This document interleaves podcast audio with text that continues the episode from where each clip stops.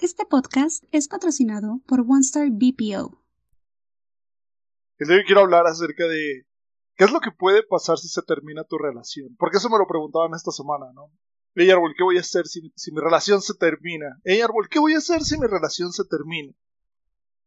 Y mi respuesta era, pues nada, ¿qué es lo que esperas que suceda? Te puede dar ansiedad, te vas a preocupar, vas a estar pensando que el futuro que tú tenías planeado con esta persona ya no va a ser, porque evidentemente ya no va a existir. Cada día va a tomar su camino y tú el tuyo, y por lo tanto ese futuro ya no, ya no existe. Sin embargo, eso no significa que tu futuro sea, sea incierto, porque no lo es. Al final del día y en primera instancia tu futuro depende de lo que tú quieras que sea. Eso es lo único que que en lo que tú te deberías de concentrar en este momento, en pensar mi futuro va a ser lo que yo quiera que sea. Pero antes de, de hablar de eso, me gustaría decirte que, ¿por qué estás pensando qué es lo que va a pasar cuando tu relación se termine? Porque esto, creo que esta pregunta me la hacen muy a menudo. ¿Qué es lo que va a pasar cuando mi relación se termine? ¿Qué es lo que voy a hacer? Tantos planes, tantos, tantos viajes, tantas cosas que tenemos imaginadas juntos. Pero siempre les pregunto a las personas, es que ¿por qué te enfocas en algo que no está sucediendo? O sea, no, no, creo que no lo mereces. Si creo que nadie merece que tú estés pensando, ¿qué es lo que va a pasar si, qué tal si esto, what if? No, no, no, o sea, no estés pensando en eso. Mejor piensa. Y creo que esta respuesta es muy personal, ¿no? Y mi pregunta sería, ¿tú realmente quieres terminar esta relación? ¿O por qué lo estás pensando? ¿Por qué estás pensando en qué va a pasar cuando esta relación se termine? ¿Tú quieres? ¿Hay algo que estás haciendo que, que te diga, güey, ya no quiero esta relación? Pareciera que tu pareja está actuando como que ya no quiere esta relación. O sea, debe de haber algo allí que, que te diga, esta relación parece que se va a terminar. Sin embargo, y antes de que te respondas, pregúntate, ¿a mí me gustaría ver a mi pareja de la mano de alguien más? ¿A mí me gustaría saber que mi pareja besa los labios de alguien más? A mí me gustaría que mi pareja hiciera planes como los que hace conmigo, pero en vez de ser yo que los hiciera con alguien más. Y creo que la respuesta de todos va a ser no, porque no nos gustaría ver a nuestra pareja con alguien más. No la podemos imaginar, no, no concebimos el mundo de esa manera, no concebimos que nuestra pareja esté con alguien más, en ningún sentido, porque la idealizamos con nosotros, en nuestro día a día.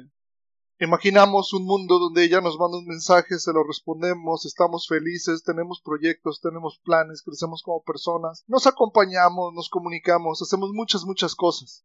Sin embargo, si la respuesta es no, yo no quiero que esté mi pareja con alguien más, entonces no te enfoques en algo que no quieres que suceda y enfócate en lo que sí quieres que suceda.